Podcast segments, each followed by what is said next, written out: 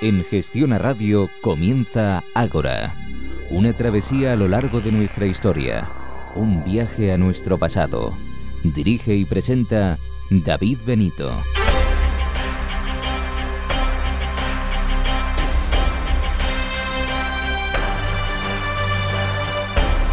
Muy buenas noches y bienvenidos a una nueva edición de Ágora. Bienvenidos a su cita con la historia. Abrimos una semana más nuestro ahora radiofónico cargado de contenidos. Son los siguientes.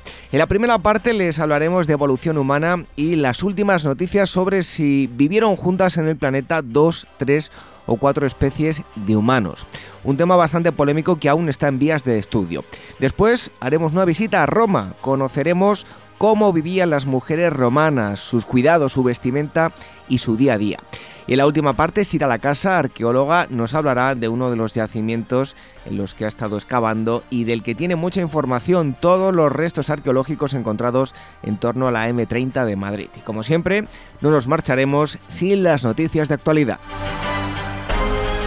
Para contactar con nosotros, contacto arroba agorahistoria.com a través de Twitter, donde cada día vamos siendo una familia más grande arroba agorahistoria y también estamos en Facebook, facebook.com barra agorahistoria programa. La pasada semana sorteamos el libro Las claves de infierno de Dan Brown de Mónica González Álvarez de Ediciones Cúpula y la ganadora ha sido Rosa Chacón de Córdoba. Felicidades. El equipo del programa Jorge Roldán en la producción, en la redacción Gema García Ruiz Pérez y en los controles Daniel Núñez y Fernando de la Fuente. Reciba los saludos de David Benito. Comenzamos.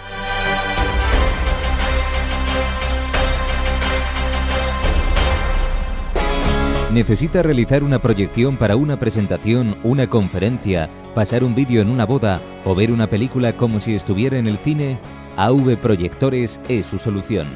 Somos especialistas en el alquiler de proyectores, pantallas, sonido para su evento y todo ello al mejor precio y con la máxima garantía y satisfacción que le ofrece AV Proyectores. Visítenos en www.avproyectores.com o en el 620 612 637. AV Proyectores. Proyectamos sus imágenes. Ágora, con David Benito, en Gestión a Radio.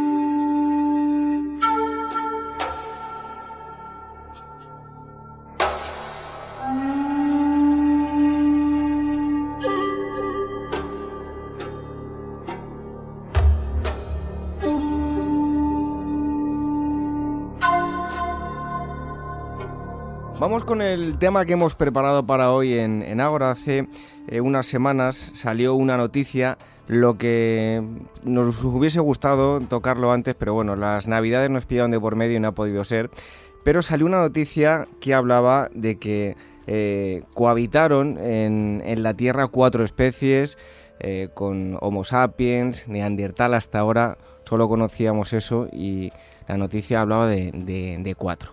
Eh, yo quería hablar de este asunto, pero ir un poquito más atrás y aclarar bastantes más cosas a, la gente para que pueda entender la entrevista y, y esta noticia, ¿no?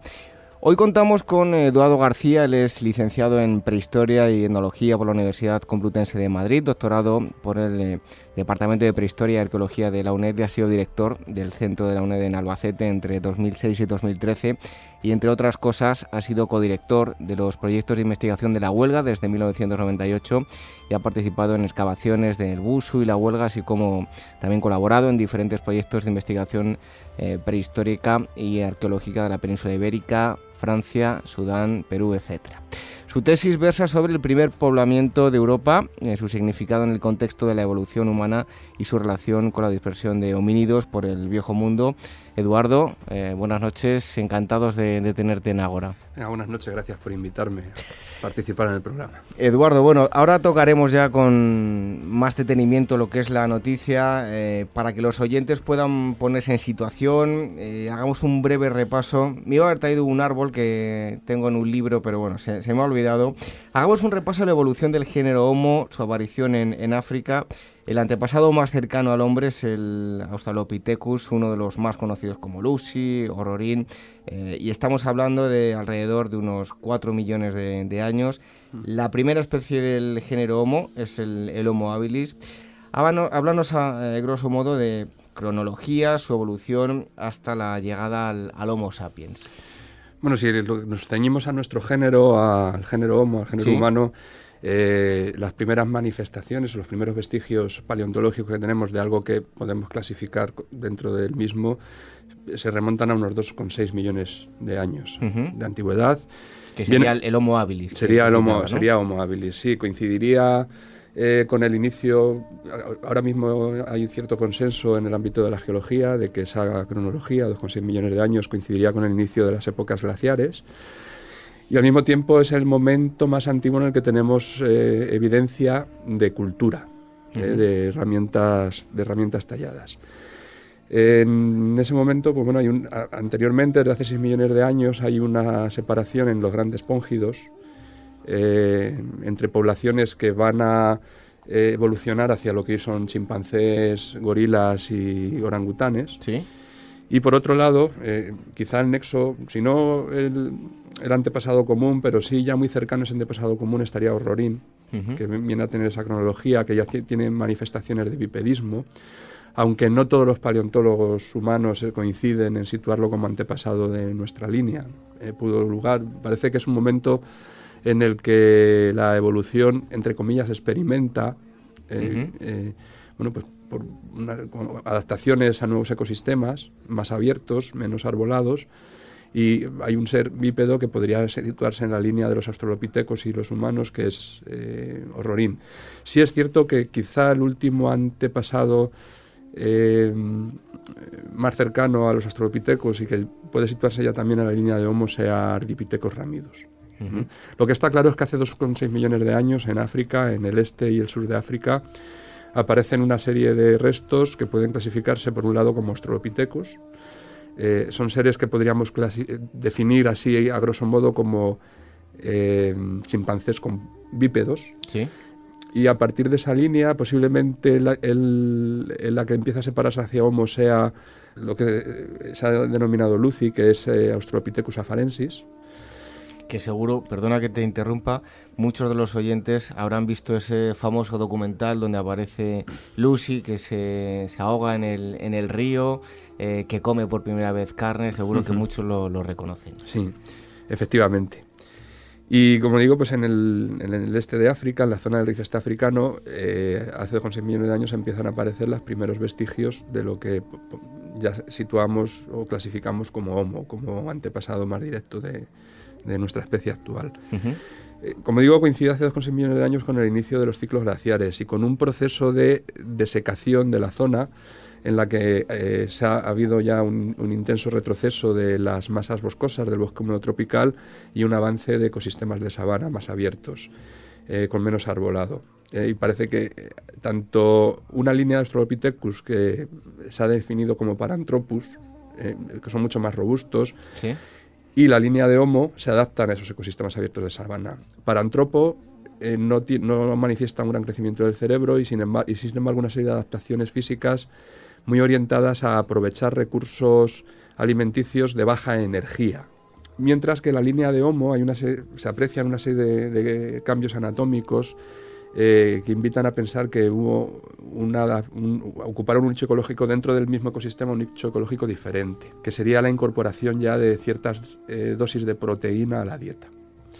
Y en el caso de la línea de Homo parece que lo que la apuesta evolutiva fue el reducir el intestino, la longitud de los intestinos eh, y aumentar el tamaño del cerebro.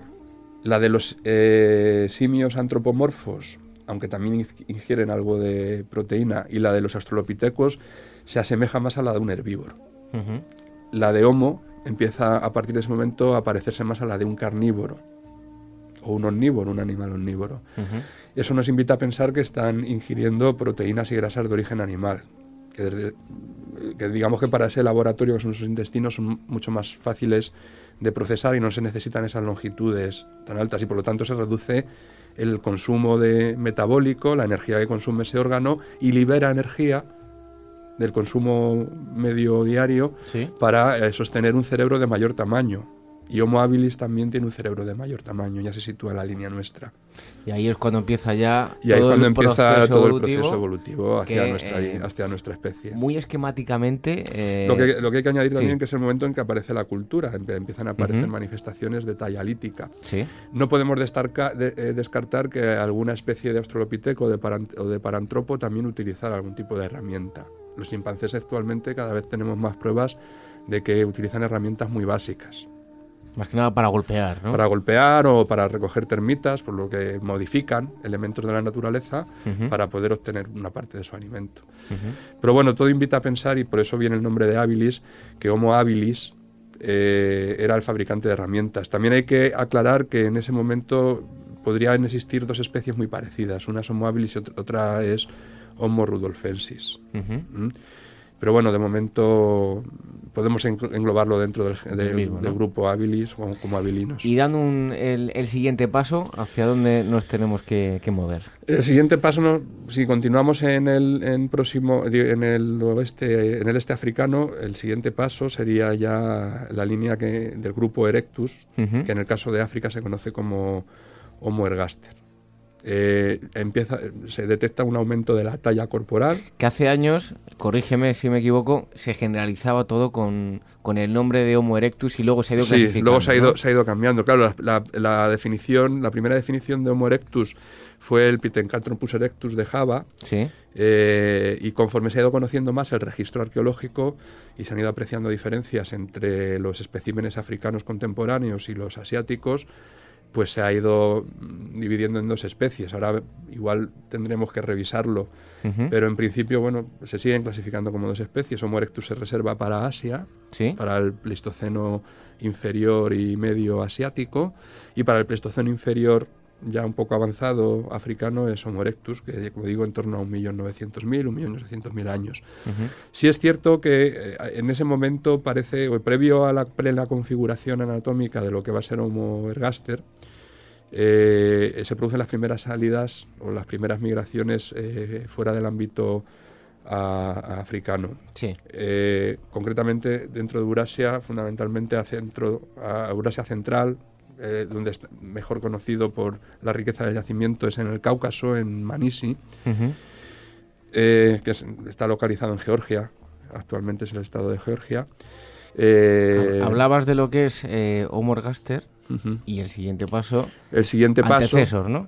sería, bueno, antecesor, yo tengo ahí mis dudas de. El famoso hombre de Atapuerca. Hombre de Atapuerca. Solo se conocen restos en la propia Atapuerca. Eh, es, una fase posterior, estamos hablando ya de en torno a 900.000 años, un poquito menos de un millón de años. Yo lo que propuse en mi tesis es que se trataba de otro fenómeno de poblamiento europeo y que tenía una procedencia última de Asia. Eh, y que a lo mejor habría que denominarlo como er, Homo erectus eh, antecesor en lugar de Homo antecesor tal cual. La definición de antecesor tiene un problema para muchos paleontólogos y es que eh, se basa en un individuo inmaduro que todavía no ha alcanzado su plenitud como adulto.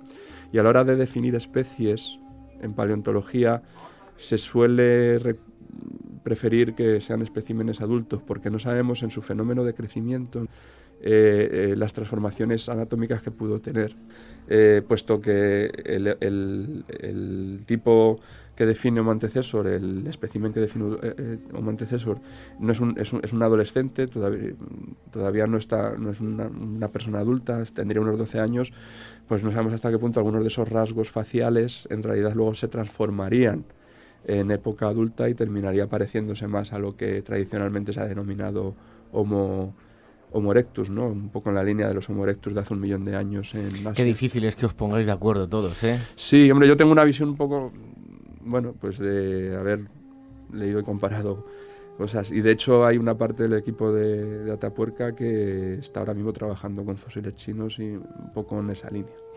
Bueno, eh, antecesor, digamos que es el, la antesala ya de lo que conocemos como Neandertal y probablemente eh, el último eh, ancestro del que partimos todos o no. Bueno, también ahí hay discusión. Esa es la propuesta inicial de los descubridores y definidores de Homo antecesor. Sí. no es plenamente aceptada en el ámbito de la paleontología, incluso bueno, por dentro del mismo equipo también hay sus disensiones y yo creo que cada vez han ido aparcando más esa idea.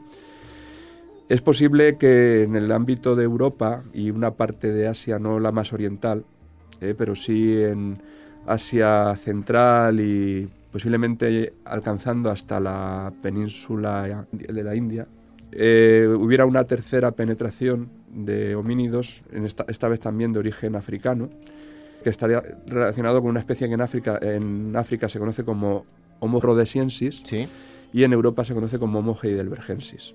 Estaría datada en torno a hace unos 600.000 años aproximadamente que correspondería con las poblaciones de, aunque es un poquito más tardía, son un poquito más tardíos de las poblaciones que están representadas en la cima de los huesos de Atapuerca. Sería esa especie, bueno, se denomina Heidelbergensis porque el primer espécimen fue una mandíbula que se localizó cerca de Heidelberg y que posiblemente sea, en el caso de las poblaciones que penetraron hacia Europa, el primer, el ascendente directo de los neandertales, como especie endémica europea y de una parte de Centroasia. De hecho, está bien documentado el proceso de transformación anatómica. algo que caracteriza a los neandertales desde el punto de vista de la paleontología, de los, rasgos físicos de los huesos, es que son poblaciones muy homogéneas, tienen muy poca diversidad eh, endocástica, son todos muy parecidos. Cuando hablamos de neandertales clásicos, ya a partir de hace unos 125.000 años aproximadamente que es cuando se considera que está la especie plenamente formada.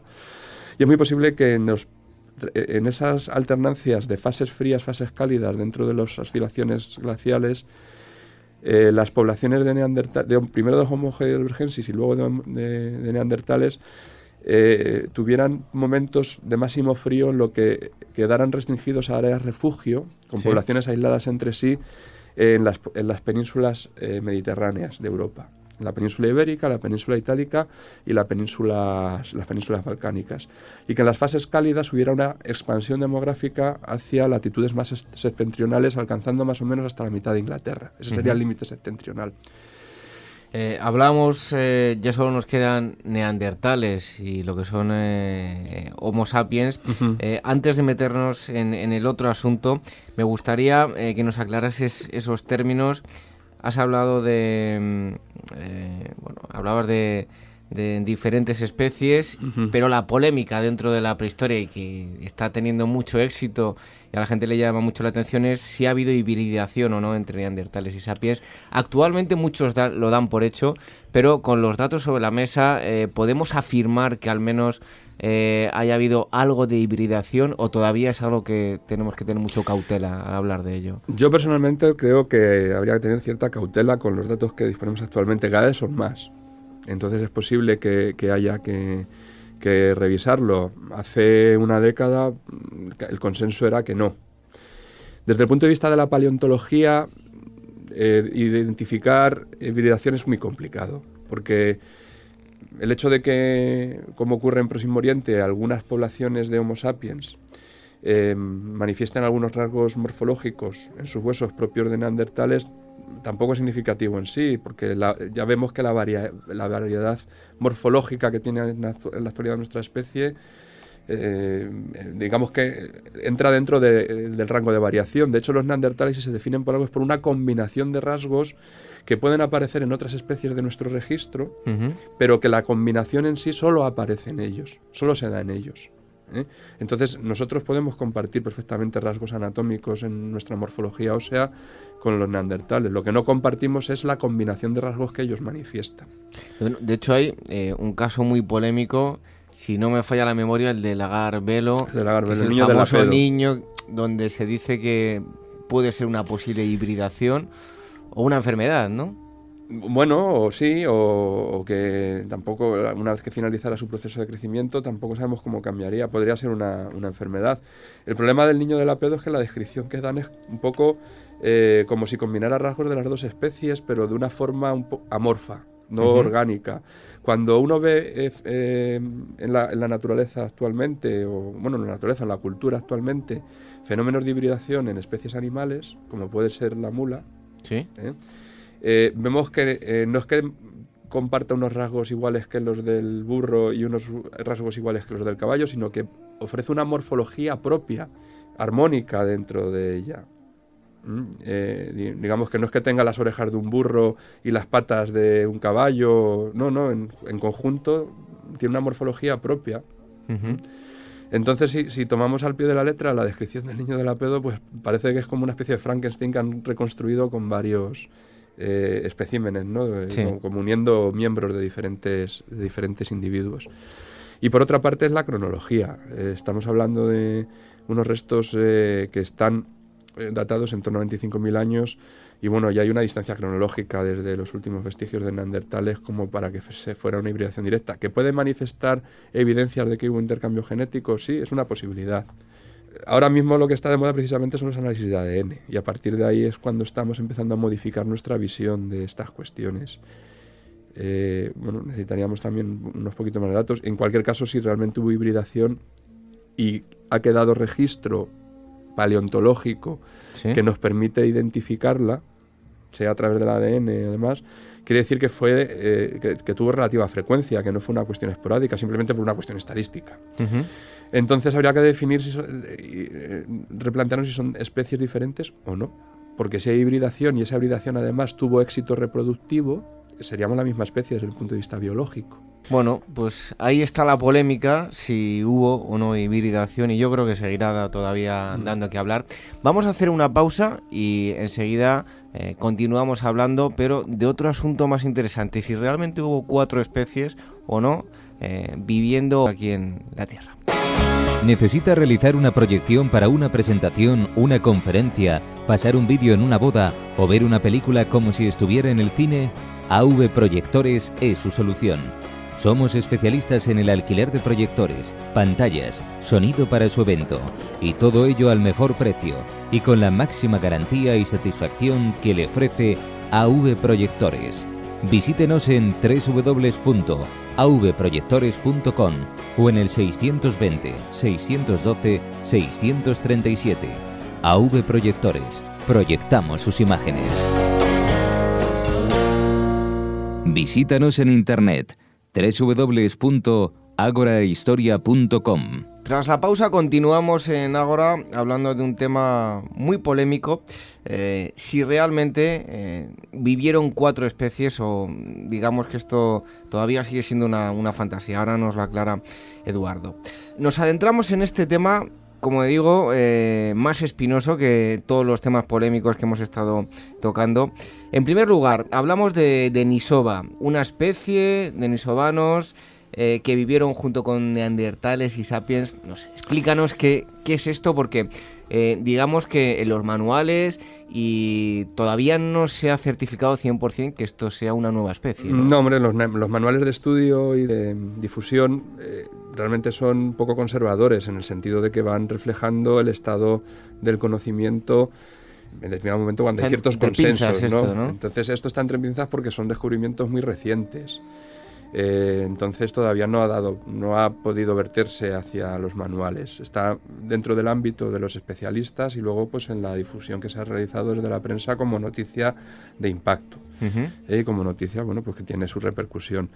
La, eh, Denisova es una cueva localizada en, Altai, eh, en, Siberia, eh, que manifiesta una secuencia arqueológica que abarca desde hace unos 150.000 años aproximadamente, un poquito más, hasta época medieval. En los niveles paleolíticos, lo que hay desde el punto de vista arqueológico son industrias líticas, culturas, propias de los neandertales, que es el musteriense, ¿eh? con, incluso con talla Levallois, muy parecido a lo que hay en Europa. Y los niveles que tienen restos óseos, en general, puede decirse que eh, esos restos óseos humanos se clasifican como neandertales. Hay un nivel de hace 50.000 años en el que apareció una falange de un dedo de un individuo femenino, no sabemos si es del cuarto o del quinto dedo, por la morfología. ¿Sí? Es un elemento muy poco diagnóstico. O sea, realmente no podemos decir si se aproxima a, las medidas que puede tener los dedos de los pies de, que conocemos de los neandertales. O sea, entraría dentro de ese rango. Pero a la hora de hacer análisis genéticos de replicación de ADN, pues ha dado la sorpresa de que su ADN se separa, presenta modificaciones respecto a lo que conocíamos del ADN que se había replicado en las poblaciones neandertales europeas, en aquellos vestigios donde se había hecho. Eh, entonces presenta diferencias, mientras que otros restos de la propia cueva sí que se parecen, entran en el rango de variación de las poblaciones europeas. Desde el punto de vista paleontológico no se puede definir la especie a partir de una falange, pero al haber una diferencia genética, pues sí, se le ha bautizado como el hombre de Denisova. Al comparar los ADNs, además, de nuestra especie, de neandertales y este de Denisova, pues ha llevado la sorpresa de que también hay vestigios o hay rastros de información genética de una cuarta especie que podría eh, coincidir con la, de, con la especie de Homo erectus. De hecho, que las poblaciones actuales de Homo sapiens tienen elementos genéticos, sobre todo en el cromosoma Y, propios de lo que sería Homo erectus, se conoce ya desde hace unos años, por, lo menos del año 98, entre el año 98 y 2000 ya se publicó alguna cuestión. Hay poblaciones africanas que tienen una, elementos genéticos que les emparentan con poblaciones asiáticas que parece que tienen su origen en esas primeras migraciones hacia, hacia Asia. Eduardo, antes de que expliques eso, eh, que me parece interesante, ¿no? Eh, resaltar. Eh, hablamos de, esta falange que, probablemente bueno, que pueda asociarse a otra especie. Con, tú hablabas, ¿no? Con, se, ha, se, ha, encontrado restos de, de, talla musteriense, que es lo que se asocia a los neandertales. O sea, son dos especies, pero realmente eh, para que la gente nos entienda, los útiles que allí se hacían son neandertales. Sí, culturalmente no tendrían grandes diferencias. A, partir del registro arqueológico. No debe de extrañarnos, ¿eh? los primeros Homo sapiens que tenemos documentados en África, eh, la, cultura que manifiestan se aproxima mucho a la cultura, vamos, es muy prácticamente idéntica a la cultura del paleolítico medio africano y, del y, en algunos elementos tecnológicos muy similar al paleolítico medio europeo, que correspondería con los neandertales europeos o con la línea de los neandertales europeos. Entonces, que, dos especies eh, humanas compartan características culturales no tampoco tendría por qué extrañarnos. Como digo, los primeros sapiens mantenían un tipo de cultura muy similar a la de los neandertales europeos y a la del paleolítico medio, a las especies del paleolítico medio eh, africano de las que son descendientes. Lo que habría que analizar aquí, a partir de esos rasgos genéticos, es que si realmente se trata de tres especies distintas, sapiens neandertales y denisoveanos, o realmente los dinosoveanos son eh, poblaciones de neandertales específicas de esa zona, pero que eh, mantienen una herencia porque haya habido fenómenos de hibridación anterior de, los antepasados directos con eh, poblaciones de Erectus, del grado Erectus. Puede ser una posibilidad y que, bueno, por deriva genética en realidad sean poblaciones que han permanecido aisladas de neandertales y que luego se han vuelto a encontrar y cuando dos poblaciones se aíslan, pues eh, normalmente el, acervo genético, eh, en parte porque son comunes los fenómenos de consanguinidad, eh, puedan diferenciarse relativamente. En todo caso, no, no tenemos, eh, se habla de, una cuarta especie, pero no tenemos un, restos óseos que nos, no, que nos hablan de esa especie. Lo que, tenemos, lo que tenemos son eh, unos datos genéticos que apuntan a que pudiera tratarse por, por lo que digo, por la herencia genética de, Homo erectus, ¿no? o de los últimos erectus eh, asiáticos que son muy tardíos, los de la isla de Java en épocas en las que en Europa están viviendo los neandertales, están datados los últimos erectus de la isla de Java, posiblemente porque hubo poblaciones aisladas con las subidas marinas en, esa zona de la Tierra. Otra posibilidad, que quizás sea la más sencilla para buscar una explicación, es que no hubiera realmente hibridación, sino que eh, esas identidades, ese, compartir entre humanos europeos actuales y neandertales, entre aproximadamente un 2% de carga genética esté relacionado con que compartimos un antepasado común, que empezó a separarse, a diferenciarse genéticamente hace aproximadamente 450.000 años. Si conforme vayamos avanzando en el conocimiento y tengamos más datos de tipo genético que, que confirmen la hipótesis que han planteado los investigadores que han desarrollado este estudio y que plantean esa existencia de cuatro acervos genéticos de hibridación, pues lo que tendríamos que replantearnos, eh, como decía antes, es la definición de especie paleontológica. Es decir, ya no podríamos considerar que el nombre de Neandertal y Homo sapiens son especies distintas, seríamos la misma especie. A lo mejor dos, dos, subespecies o dos variantes geográficas o dos variantes demográficas dentro de la misma especie. De la misma forma que hoy las poblaciones asiáticas tienen una serie de diferencias morfológicas y físicas con los europeos o con los africanos y sin embargo eh, somos perfectamente la hibridación el mestizaje es, perfectamente fértil ¿no? ¿por qué? porque somos la misma especie biológica la especie biológica se define por la capacidad de que dos grupos de población puedan eh, tener descendencia fértil o no. Burro y caballo son del mismo género pero son dos especies distintas porque aunque se pueden hibridar la descendencia de esa hibridación no es fértil. Las mulas no tienen descendencia no pueden procrear. Entonces, bueno, pues eh, en, ese, en, eso, en eso nos encontramos actualmente. Con el conocimiento que tenemos en la actualidad, yo apostaría más porque a lo mejor lo que está reflejando esa genética es que eh, hemos compartido antepasados comunes y por eso mantenemos ciertos niveles de, algunos genes compartidos. Oye, al fin y al cabo, nosotros y los chimpancés eh, compartimos un 99% de carga genética. Eduardo, para ir concluyendo, desde que salió esta noticia he escuchado en muchos medios historias, digamos, bastante fantasiosas respecto a esta cuarta especie. Tal vez pues haya explicado de esta forma, ¿no? Lo de la cuarta especie y su posible origen. ¿No crees que muchas veces, eh, y ya no solo en la prehistoria, eh, te hablo ya en general, subestimamos el poder evolutivo del hombre, eh, subestimamos a, nuestra propia especie y muchas veces se quiere buscar más allá cuando la arqueología tiene perfectamente definido nuestra evolución. Sí que es verdad que tenemos lagunas, que tenemos probablemente que llevarnos más sorpresas, pero que está todo muy definido y que no necesitamos gente de más allá para llegar donde hemos llegado, ¿no? No, bueno, el ser humano siempre ha tenido una necesidad de, ciertas creencias, ¿no? Ahí está la religión. Eh, cuando no podemos explicar un fenómeno eh, de la naturaleza eh, a partir de la razón, pues siempre hemos recurrido al mito, a la leyenda, al, al conocimiento trascendental, ¿no? Pero bueno, ahora mismo una, cuestión, una cosa es que eh, conforme avanzamos en el conocimiento nos surjan nuevas incógnitas, si no el conocimiento dejaría de, digamos que se paralizaría, ¿no? Y eso es bueno, el, poder mejorar lo que conocemos hace que nos hagamos nuevas preguntas y sigamos avanzando en ello.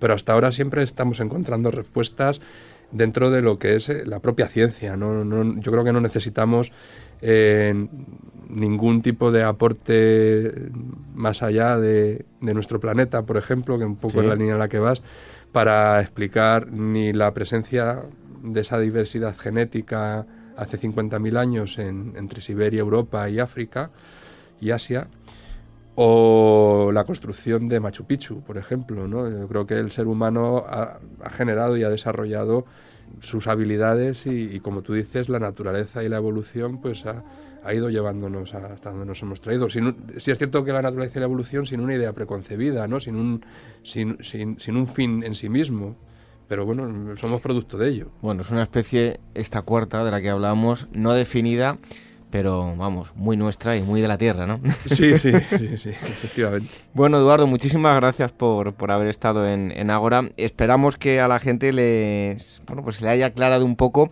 y ahora eh, espero que miren de otra forma eh, esta noticia de, de, las cuatro especies viviendo juntos en, en la Tierra. Un placer haber estado con contigo aquí charlando acerca de, este asunto tan interesante, Eduardo. El placer ha sido mío.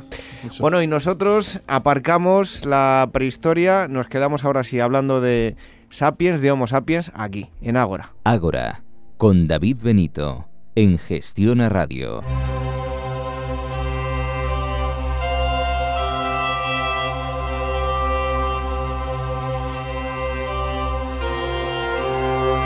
Seguimos en Ágora y les invitamos ahora a un viaje eh, fantástico. Les invitamos a que viajen en el tiempo y nos vamos a ir hasta la época romana.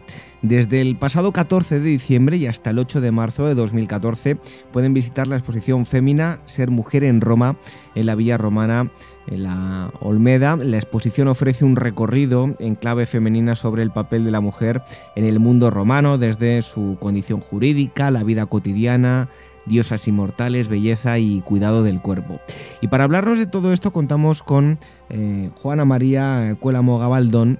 Eh, ella es licenciada en arqueología por la Universidad Autónoma de Madrid, ha sido alumna de Julio Caro Baroja, ha trabajado en el Museo de Cuenca y actualmente es eh, coordinadora de Quanum eh, trabaja en la difusión del patrimonio cultural a partir de los sentidos. Eh, Juana María, buenas noches, bienvenida ahora, encantados de, de que esté con nosotros. Buenas noches, qué maravilla estar en una hora, en esa plaza abierta en la que todos tenemos cosas que decir. Por supuesto, nosotros estamos encantados de que ustedes, que nosotros solemos decir que nuestros invitados son los sabios y nos cuenten, nos cuenten cosas. En primer lugar, eh, la muestra fémina, ¿cómo está dividida? Está dividida en 12 plafones que son los que plasman los 12 ámbitos en que está fragmentada la muestra. En estos plafones se hace referencia a diversos aspectos de la vida de la mujer en época romana en esa amplia, eh, por, por, los muchos siglos de que está compuesta historia de, de Roma. Eh, Juana, eh, en líneas generales, bueno, ¿cómo era ser mujer en Roma? Imagino que dependiendo de la clase social a la que se perteneciera, pues se viviría mejor o peor, con más o menos derechos, pero en líneas generales, ¿cómo vivían las mujeres en Roma? Pues vivían un poquito mejor que las griegas en el sentido de que para las mujeres griegas las que tenían un cierto un cierto papel en la vida social, en la vida pública, eran las prostitutas. En el caso de las romanas eh, tenemos un cierto avance. La mujer en el Imperio Romano estaba sometida al orden patriarcal, pero luchó, luchó durante siglos por estar en igualdad de condiciones ante la ley con los hombres. Hubo incluso mujeres que se alzaron contra la tutela masculina, que se rebelaron. Eh, esta tutela era el régimen de control que ejercían eh, los varones con su autoridad, los varones de la familia, eh, especialmente en lo que eran las mujeres de la clase social alta. De todas estas mujeres, solamente las vestales, que eran las sacerdotisas al servicio de la, de la diosa Vesta, que era la diosa del hogar, estaban libres de este sometimiento y llegaron a, tener un papel social relevante. En contrapartida, estas mujeres no podían casarse y eran duramente castigadas si eh, dejaban al lado su carácter de vírgenes. Eh, bueno, hablábamos de cómo vivían las mujeres en Roma, pero en general la sociedad, ¿qué esperaba la, de, de las mujeres? Pues esperaba que fueran mm, obedientes, que fueran castas, que se sometieran al orden patriarcal y en el caso de las mujeres eh, de una cierta clase social, que, bueno, ya lo decía, lanifica, que hilaran la lana, que estuvieran en la casa, que produjeran, que organizaran la vida doméstica, estaban al, al, cargo de organizar esta vida doméstica, incluso se encargaban también de los, de los esclavos y de las esclavas, de cómo abastecer a la familia, cómo organizar eh, que todos los miembros de la familia estuvieran bien alimentados. Y bueno, en general son unos roles muy similares a los roles que hemos heredado en nuestra época contemporánea. Em, Juana, normalmente lo que más le llama la atención a, la gente y seguro que a nuestros oyentes ahora eh, pondrá muchísima eh, atención a, sus palabras, eh, son los cotilleos, ¿no? Eh, eran muy coquetas las, las mujeres romanas, se cuidaban mucho. Pues eran coquetas también porque mm, era su posibilidad, en el caso de las mujeres de alta sociedad, de tener una representación pública. Mm, hemos de pensar que mm, su mismo cuerpo se usaba, era usado por los hombres con un carácter de representación. Y esto se refleja, por ejemplo, en los peinados. Eh, los, hay una inmensa, impresionante variedad de peinados y que va marcando las diversas etapas históricas de Roma. Por otro lado, eh, sabemos que en determinados momentos eh, sube este nivel de, coquetería. por ejemplo, mm, las mujeres les gustaba a partir de, la llegada masiva de las esclavas galas, de las esclavas bárbaras del norte de Europa, que venían con sus cabellos dorados, eh, de repente se puso de moda en, en Roma el teñirse el pelo el, pelo de rojo. Llegaron a chamuscarse el pelo, como diríamos en nuestro tiempo contemporáneo, utilizando toda una serie de productos que lo que hacían era quemar el cabello para su uso como maquillaje utilizaban productos de una gama impresionante entre los que podemos encontrar incluso sustancias que eran realmente tóxicas y que hacían daño al organismo y otras que nos resultan verdaderamente repugnantes, como por ejemplo excrementos de cocodrilo, eh, hormigas eh, machacadas, hormigas secas machacadas, cucarachas, eh, sustancias estas que le, que le servían tanto para alargarse las cejas como para pintarse las pestañas en algunos casos sabemos que se llegaron a, marcar las, las venas. Eh, realzaban, eh, estaba de moda, que se transparentaran un poco las venas. Eh, se usaba un poquito de color en las mejillas, pero en general estaba bien visto el color pálido de la tez. llegaban a ponerse incluso pecas, pecas postizas, que en muchas ocasiones las hacían con un trocito de cuero que se, se pegaban en, en la mejilla, en el rostro y bueno, eran toda una serie de curiosidades, eh, por ejemplo, las cremas, las cremas hidratantes, los potingues que se, las mascarillas que se aplicaban por la noche. Muchas de estas cremas utilizaban sustancias como el plomo, que sabemos que las intoxicaba, y toda una serie de, de atavíos, de, de, pues, no sé, de elementos que se, que se ponían en el, en el cabello por la noche para conseguir rizárselo, pelucas. Yo estoy convencida de que dormían de manera especial cuando se hacían determinados tipos de cabello. Si lo paralelizamos con época contemporánea, eh, tenemos testimonio de la tradición de nuestras mujeres, de nuestras abuelas, de las cosas que llegaban a hacer eh, para mantener esos cabellos que estamos seguros, lo que, los que nos hemos dedicado al estudio del cabello de estas mujeres romanas, que debían hacer algo, mm, debían hacer cosas paralelizables, como dormir con una tabla para aguantar este cabello. Antes de clausurar la exposición, se celebrará un taller de reconstrucción de un peinado romano al que invitamos a todo el que quiera participar. Bueno, pues ahí lo escuchaba, no era nada fácil ser mujer en, Roma. Exposición desde el 14 de diciembre hasta el 8 de marzo de 2014. Pueden visitar Fémina, ser mujer en Roma, en la Vía Romana La Olmeda. Eh, como les decíamos, una exposición que ofrece un recorrido en clave femenina, el papel de la mujer en el mundo romano. Y hemos estado hablando con eh, Juana María eh, Cuélamo eh, Gabaldón. Un placer haber estado en, en, Ágora y bueno, recomendamos a todos encarecidamente visitar la, exposición. Un fuerte abrazo y ahí queda esa recomendación. Salvete. Nosotros continuamos aquí, en el Ágora no romano, sino un poco más contemporáneo y radiofónico, como siempre disfrutando de la historia. Visítanos en internet www.agorahistoria.com.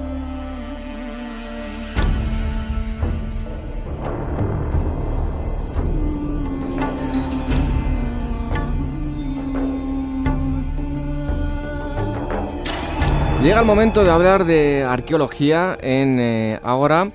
Eh, Sira La Casa, buenas noches, bienvenida. Hola, buenas noches. Bueno, hoy nos va a hablar de eh, todo lo que se ha excavado en Madrid, concretamente en la zona de la M30, porque ya estuvo allí. Eh, excavando, no en todos los yacimientos, cada uno iba a un número determinado de yacimientos y sobre todo toda la información que nos va a dar, aparte de su experiencia personal, está extraída de un libro llamado M30, un viaje eh, al pasado que salió de esa exposición que se hizo en, San Isidro.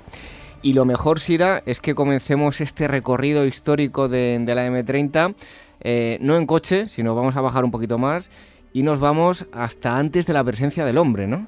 Sí, mm, vamos a hablar de datos paleontológicos un poco por encima, ¿eh? porque yo ahí no me meto mucho, no quiero pisar otros temas. Cuéntanos, 16 eh, millones de años tenemos que retroceder, ¿no? Pues sí, mm, tengo que decir que el trazado del M30 eh, eh, formaba parte de un área de valor e interés arqueológico y paleontológico nombrado en 1933. Entonces era una zona que al hacer obras irremediablemente había que estudiarlo. Y encima hablamos de las terrazas del Manzanares, que es por donde discurre mayor parte del trazado del M30. Y como tú dices, nos situamos en, en esa época, hace 16 millones de años, en que el hombre no existía. Estamos en el Mioceno medio y nos tenemos que imaginar Madrid pues como una sabana con un gran lago central y hay zonas en las que había era zona de calor, zonas húmedas, entonces nos vamos a encontrar animales como tortugas gigantes que actualmente podemos encontrarlas en las Islas Galápagos, en Madrid ya no. Y podemos decir que en la calle O'Donnell se encontraron muchas de estas tortugas. Luego, en el yacimiento de la hidroeléctrica, en el Paseo de Virgen del Puerto, que seguramente mucha gente lo conocerá, allí se encontraron mastodontes y, bueno, ya animales que conocemos todos como jabalíes, cérvidos, caballos, mm, de todo un poco. En la casa de campo también se encontraron rinocerontes y una zona, como digo, de sabana, un poco en esa zona de sabana tropical. Nada que ver con lo que tenemos ahora. Bueno, desde luego, el otro día lo hablábamos con, otra invitada, que Madrid es que es un... Muchas veces no lo valoramos, ¿no? Y es un yacimiento tremendo. Y que me perdonen los oyentes porque estamos hablando aquí del Manzanares, de la M30, y no hemos dicho que estamos hablando de la M30. Bueno, normalmente la gente debería conocerlo, ¿no? Pero estamos hablando de, de, Madrid. Pasamos de esa época, 16 millones de años, y ya vamos a, viajar a esos eh, primeros pobladores eh, eh, con la prehistoria, ¿no? Pues sí, simplemente decir que ya existían homínidos en, en Madrid desde el Heidelbergensis, es difícil este nombre, neandertales y Homo sapiens, por supuesto. Eh, todos estos encontrados en, en, las terrazas que van bajando, sabemos que la, la superposición arqueológica va de, lo, de lo, la parte más arriba, lo más moderno, y lo de abajo, más antiguo. Entonces, por supuesto, primero nos encontramos los homínidos más modernos. Eh, se han encontrado vestigios de todos, estas, eh, de todos estos homínidos. El yacimiento más importante se puede encontrar en, en época ya mm, del Paleolítico Superior en el Parque Darwin que encontramos un campamento al aire libre. Nos situamos en el 9500 eh, y la estructura, hay estructuras de habitación, de cabañas, de hogares, de enterramientos, de almacenamiento. No sé si conocen, eh, en esta época los sistemas de almacenamiento y enterramiento casi eran los mismos. Son agujeros en el suelo redondos. y unas veces se utilizaba de basureros y otras veces nos encontramos con unos enterramientos, la verdad que espectaculares. Y bueno, también en el calcolítico, en el bronce, mm, mm, ya digo que en la prehistoria encontramos en, la M30 vestigios de todas estas épocas. Pues si te parece, Sira, dejamos las piedras a un lado, eh, incluso también la cerámica, que hablabas del neolítico, y nos eh, bueno, eh, cogemos una armadura romana y hablamos ahora de la villa romana también enclavado en, en ese entorno de la M30. Pues sí, estamos en la época romana y nos encontramos una villa romana justo debajo del puente de Segovia y tiene varias fases, o sea que estuvo habitada bastantes siglos. Esto se sabe porque tiene diferentes suelos superpuestos y, se organizó eh, la casa de diferente forma en diferentes épocas. En la época alto imperial también se encuentran eh, granjas, aldeas, lo que serían los restos de villas romanas. ¿Sí? Eh, la presencia islámica también es importante en esta época. Aquí, como veis, damos un salto de lo romano a lo islámico porque entre medias estarían los visigodos y nunca se encuentran vestigios de los mismos. Y pues eso, eh, como saben, eh, está la Almudena, un nombre islámico y por supuesto hubo presencia islámica con la famosa morería en Madrid. Y nada, solo decir un detalle curioso, que se han encontrado eh, sepulturas de cristianos e islámicos todos juntos y se ha hecho el análisis de ADN de algunos de ellos y se ha visto que tienen mismo ADN, probablemente serían hermanos algunos de ellos, teniendo diferente religión y con diferente rito. ¿Dónde estuvo Sira? ¿En el yacimiento romano? Yo estuve en el yacimiento romano, en la villa romana, y alguna vez en lo que posteriormente vamos a hablar, en una zona de las lavanderías. Eh, bueno, pues pegamos otro pequeño salto y hablamos ahora de puentes del siglo XIII y XV, ¿no? Pues sí, estamos hablando del puente de Segovia y el puente de Toledo que todos conocemos, pero eh, los actuales no son los que habían, pero el puente siempre fue puente. Quiero decir esto porque ya hay referencias de este puente en el siglo XIII, en el puente de Segovia. Probablemente estaría de antes, pero los datos documentales eh, nos remontan a esta fecha. Y luego el puente de Toledo es un poco posterior, se, hace ilusión de él en un documento en el siglo XV, vuelvo a decir que probablemente existiría de antes. Los actuales, eh, el puente de Segovia es del 1578 y el puente de Toledo de 1721.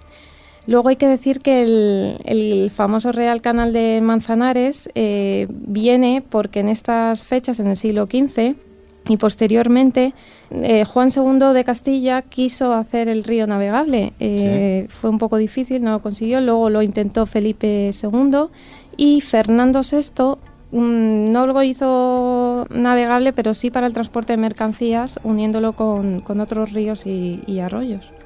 Bueno, a mí lo que me ha parecido curioso es esa parte en la que, ah, bueno, no, me lo decías fuera de micrófono, el Manzanar es un lugar donde se lavaba. Sí, estamos ya en la época contemporánea. Y además también estuviste ahí, ¿no? Sí, ahí sí. ¿Y qué encontraste ahí? Palos, así dicho, palos metidos en un fango que olía bastante mal, que es el cieno de, debajo del Manzanares. Y pues es, era curioso, la verdad es que hay fotos, eh, no sé si te interesará hacerlo alguna vez con esto de las imágenes que hacéis. Eh, hay fotos de las lavanderías, de los palos puestos por todo el Manzanares, con toda la ropa tendida. Son fotos muy bonitas, en blanco y negro, muy curiosas del principio del siglo y anteriores. Y es que estos palos eran palos situados para atender la ropa porque en la margen del río estaban las lavanderías. Desde el siglo XVI ya estaban las lavanderías. Luego, en el 1720, el Consejo de Madrid eh, regula el uso del río, o sea que no todo el mundo puede ir a lavar. Luego encontramos el Molino de Madrid, que es la zona que abastecía de harina a todo Madrid, por supuesto. También contamos con el Matadero de Madrid. En esta época es cuando está su uso, están las caballerizas y todo. Hay que ver todo lo que tenemos en torno a la M30, ¿eh? Impresionante. Bueno, y ya para terminar, como no, deberíamos hablar de, la guerra civil, ¿no? Sí, la guerra civil, la verdad es que se encuentran bastantes cosas, eh, sobre todo, pues por, por, supuesto, obuses y proyectiles tipo Mauser, la mayoría, y encontramos un refugio antiaéreo también.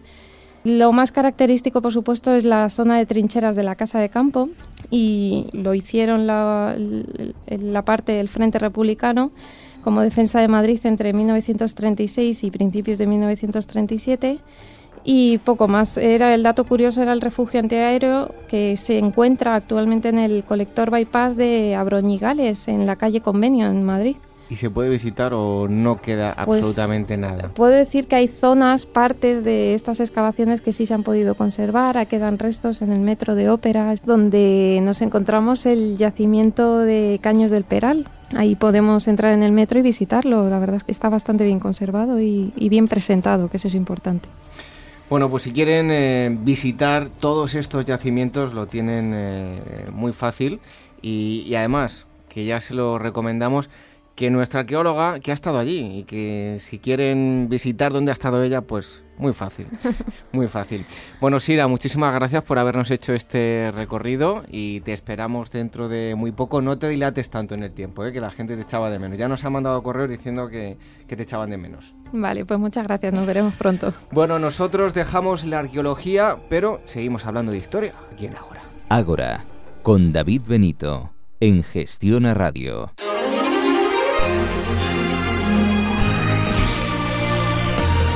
Llega el momento de las noticias de actualidad como cada semana con Gema García Ruiz Pérez. Buenas noches, Gema. Buenas noches. Vamos con esas noticias. Proponen nuevas tesis sobre la construcción de las pirámides. El ingeniero Peter James, al que apodan el Indiana Jones galés debido a su inseparable sombrero, ha dado a conocer esta misma semana todo un catálogo de chocantes teorías sobre la construcción de las pirámides y es que en su opinión dichos colosos fueron levantados de dentro hacia afuera, con escombros, adobe y pequeñas piedras en el interior y grandes bloques solo en el recubrimiento, los cuales, en lugar de mediante las tradicionales rampas, se desplazaron usando cuerdas y andamios.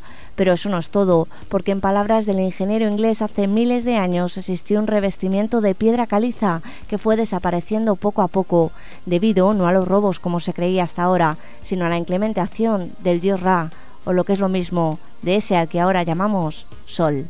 ¿Fue un veneno lo que acabó con Alejandro Magno? En el 323 a.C., con tan solo 32 años, expiraba Alejandro Magno, uno de los hombres más poderosos que han desfilado por el orbe. Cuentan las crónicas que padeció una extraña fiebre que misteriosamente y en menos de dos semanas le impidió caminar y hasta hablar. Como no tras más de dos milenios, tan intrigante forma de despedirse sigue poniendo en jaque a los investigadores. De hecho, son muchos los que especulan que el hacedor de un imperio inmenso murió a causa de algo tan diminuto como lo es una gota de veneno. Es el caso del toxicólogo de Nueva Zelanda Leo Seps, que esta semana ha manifestado que la causa más probable para la enfermedad que padeció Alejandro fue el Veratrum album, una especie de planta perteneciente a las liláceas que a diferencia de otros venenos más compasivos produce una muerte especialmente lenta y dolorosa. Investigadores de la UNED identifican una nueva especie de tortuga. Se trata de un ejemplar de agua dulce que se remonta nada más y nada menos que al Jurásico, o lo que es lo mismo, hasta hace unos 145 millones de años. El trabajo que lo ha sacado a la luz tras el intenso estudio de un caparazón encontrado en una playa portuguesa revela que el ejemplar debió medir medio metro de largo y tener costumbres nadadoras. Curiosamente, pese a que los fósiles de estos animales son habituales en los yacimientos de dinosaurios, el nuevo hallazgo constituye a un tiempo el ejemplar más antiguo de su género y la única especie de tortuga conocida, al menos por el momento, en el Jurásico del viejo continente. Descubrimiento de un monasterio bizantino al norte de Sudán. El grupo de arqueólogos de la Universidad de Varsovia que ha realizado el hallazgo afirma que la construcción estuvo vinculada al reino medieval de Macuria, lo que supone un nuevo paso para conocer un poco mejor los enigmáticos pueblos que habitaron la antigua Nubia y es que, pese a quedar oscurecidos por el candor de la siempre atrayente cultura egipcia, sus vecinos del sur del Nilo fueron también decisivos en el devenir de la historia antigua y medieval.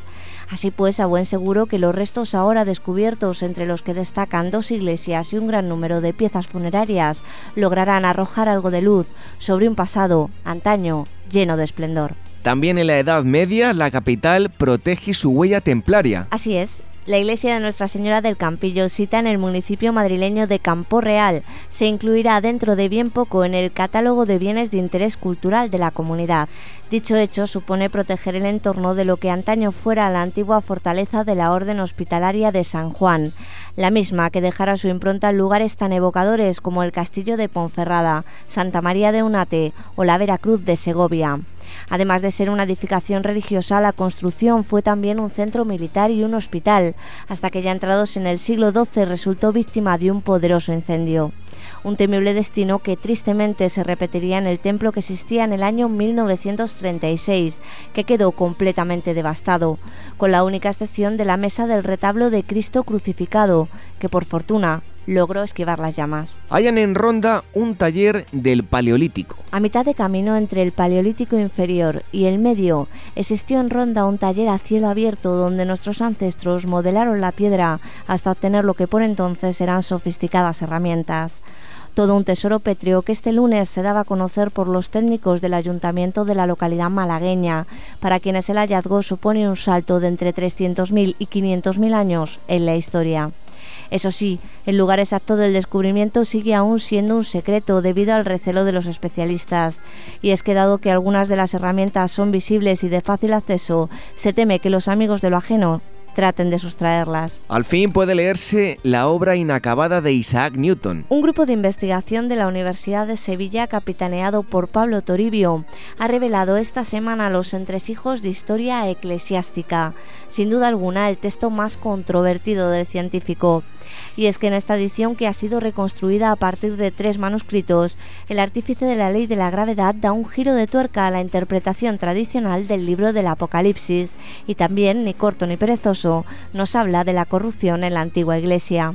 Algo que de haber salido a la luz en su tiempo posiblemente habría acabado sirviendo para que Newton fuera tachado de hereje. Fiel a su cita como cada semana, Gema García Ruiz Pérez y las noticias de actualidad. Gracias, Gema. Buenas noches y hasta la semana que viene. Hasta la próxima semana. Nos adentramos ya en la recta final del Ágora de hoy. Ágora, donde la historia es la verdadera protagonista. Con David Benito, en Gestiona Radio. Llega el momento de marcharnos. Otra semana tenemos que abandonar el Ágora, eso sí, conociendo algo más de nuestra historia. Nos están llegando propuestas para tratar diferentes temas en el programa. Si nos quieren enviar más, lo pueden hacer a contacto agorahistoria.com.